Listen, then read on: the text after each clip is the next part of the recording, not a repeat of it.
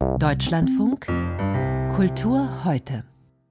Die Berlinale ist offiziell zu Ende, vorbei ist sie nicht. Berlins Kultursenator Joe Cialo sagte in den Tagesthemen über die Abschlussgala, ja, es war äh, tatsächlich eine in Teilen belastende Situation. Warum?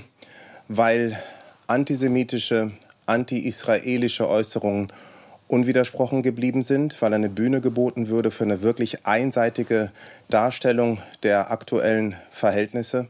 Und gerade in der Kulturlandschaft, in der viele, die dort waren, sich hätten solidarisieren müssen mit den Opfern des Festivalmassakers, das völlig ausgeblieben ist, in irgendeiner Form zu kontextualisieren. Insofern war das tatsächlich ein Problem. Berlins Kultursenator Joe Cialo war das. Einseitig nannte das auch Kulturstaatsministerin Claudia Roth. Juristische Konsequenzen will Bundesjustizminister Marco Buschmann nicht ausschließen, wie er gestern erklärte. Die Kritik wurde aber erst im Nachhinein laut. Im Saal selbst widersprach niemand, als von Genozid und Apartheid die Rede war.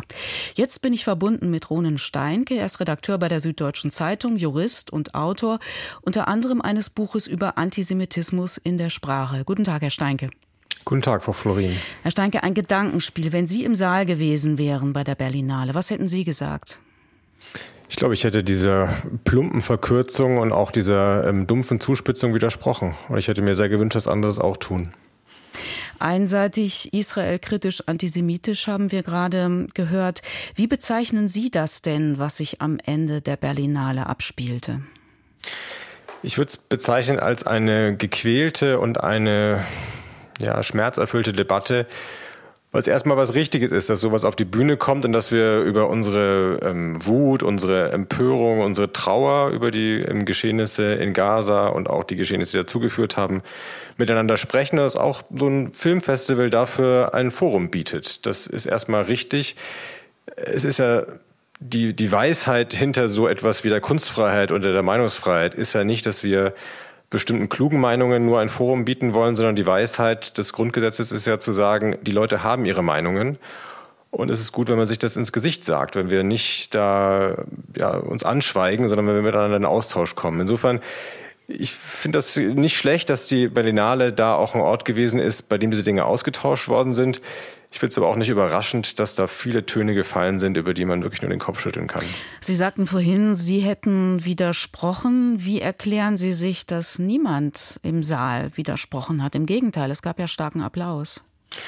Ja, das ist leider symptomatisch für eine Atmosphäre in der Kunst- und Kulturwelt, ähm, die wir schon öfter beobachten, die sehr stark vereinfachend auf den Nahostkonflikt blickt, ähm, so nach dem Schema, das sind äh, weiße Kolonialisten, die da die indigene Bevölkerung, also die Palästinenserinnen und Palästinenser unterdrücken. Und die Lösung des Konflikts sei, dass diese Siedler, Kolonialisten abhauen. Das ist ähm, ja ahistorisch. Also die Menschen, die in Israel leben, die jüdischen Menschen, sind da ja nicht hingekommen oder ihre Vorfahren, um sich besonders gut gehen zu lassen oder um Bodenschätze auszubeuten oder um ein fremdes Land zu unterjochen, wie das so im klassisch kolonialen Muster äh, man sich das vorstellt, sondern die sind Vertriebene gewesen, sind Flüchtlinge gewesen. Die sind Menschen gewesen, die entweder vor grauenhaften Pogromen in Europa keine andere Möglichkeit mehr gesehen haben zu fliehen oder die in der zweiten Hälfte des 20. Jahrhunderts aus arabischen Ländern oder auch aus Iran auch mit brutaler Gewalt vertrieben worden sind und die keinen anderen Zufluchtsort mehr gefunden haben auf der Erde als diesen. Also das als kolonial abzutun, das ist schon ganz schön selbstgerecht vor allem, wenn man das aus vielen tausend Kilometern Entfernungen aus dem trockenen Berlin tut. Hm, das ist jetzt die historische Argumentation. Nun hat der Justizminister auch von juristischen Konsequenzen gesprochen. Welche sind da möglich, Ihrer Ansicht nach?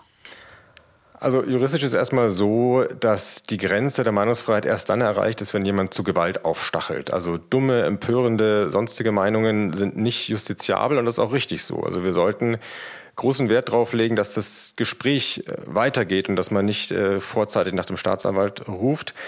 Die Grenze ist da erreicht, ähm, wenn zu Gewalt aufgestachelt wird. Und neuerdings ist die Grenze auch ein bisschen verschoben worden. Nach dem 7. Oktober hat die Bundesregierung einen bestimmten Slogan, der auf pro-palästinensischen Demos öfter zu hören ist, ähm, unter Strafe gestellt. Das ist ein Novum. Da geht es um den Satz, vom ähm, Fluss bis zum Meer soll Palästina frei sein oder from the river to the sea, Palestine will be free. Mhm.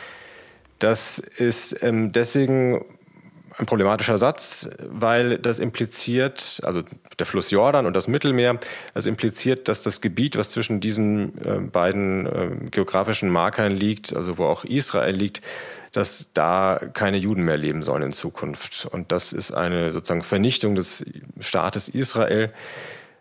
Ob das allerdings klug ist, von dieser neuen juristischen Möglichkeit Gebrauch zu machen, oder ob es nicht klüger ist, da ins Gespräch zu gehen, ich habe ein bisschen gestaunt, dass der Bundesjustizminister, der ja kein Strafverfolger ist, sich da einmischt und ich weiß noch nicht, ob es der richtige Weg ist. Ähm, wenn wir jetzt vorausschauen auf ein weiteres Kulturgroßereignis, nämlich auf die Kunstbiennale in Venedig, da gibt es jetzt eine Petition, die Israel Völkermord vorwirft. Nach Angaben der Aktivistengruppe, die hinter dieser Petition steht, sind es mehr als 8000 Künstlerinnen und Künstler, die unterschrieben haben. Also wie soll ein solches internationales Kunstfest mit sowas umgehen? Wie könnte da ein Gespräch aussehen? Ja, das ist etwas, was man nicht nur in der Kunstwelt, auch in der Wissenschaft, ähm, bei, bei Konferenzen immer wieder beobachtet. Diese Israel-Boykott-Bewegung, die sich nicht nur gegen die israelische Regierung richtet, die ja die richtige Adressatin wäre für Kritik an der israelischen Politik, sondern die sich auch gegen die israelische Zivilgesellschaft zunehmend aggressiv wendet. Also wenn ein Psychologenkongress irgendwo stattfindet, dann wird boykottiert, dann wird gefordert, dass keine Israelis dazugelassen werden, egal wie vielleicht regierungskritisch die ihrerseits sind. Und bei der Kunstbiennale in Venedig, da geht es ja nicht darum, dass da irgendwelche israelischen Minister auftreten oder Militärbefehlshaber, sondern Künstlerinnen und Künstler. Und wenn man nicht mehr da die Komplexität der dortigen Gesellschaft anerkennt und miteinander ins Gespräch kommt, das halte ich für wirklich einen Ungeist. Sollte denn wer sowas unterschreibt, ähm, nicht mehr in einer öffentlich geförderten deutschen Kulturinstitution ausstellen können oder nicht mehr auf ein Podium eingeladen werden? Also ich glaube nicht, dass es klug ist, Boykotte mit Boykotten zu beantworten. Aber auf der anderen Seite ist es schon so, es gibt kein automatisches Abo auf Staatsfördergelder. Und äh, der Staat, der diese Fördergelder ausschüttet, sollte sich schon überlegen, was für einen Geist er da fördert. Wenn das so ein Geist ist, andere Leute mundtot zu machen, also das ist wirklich das allerletzte, wofür man die Meinungsfreiheit nutzen sollte. Und wie schätzen Sie die Rolle von Künstlerinnen und Künstlern ein, die sich nicht äußern? Das sind ja die meisten.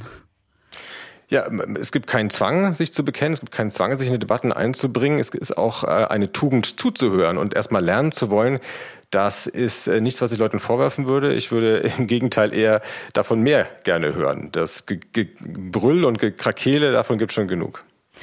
Vielen Dank. Das sagt Ronen Steinke, Journalist und Autor. Mit ihm habe ich über das Beben nach der Berlinale gesprochen.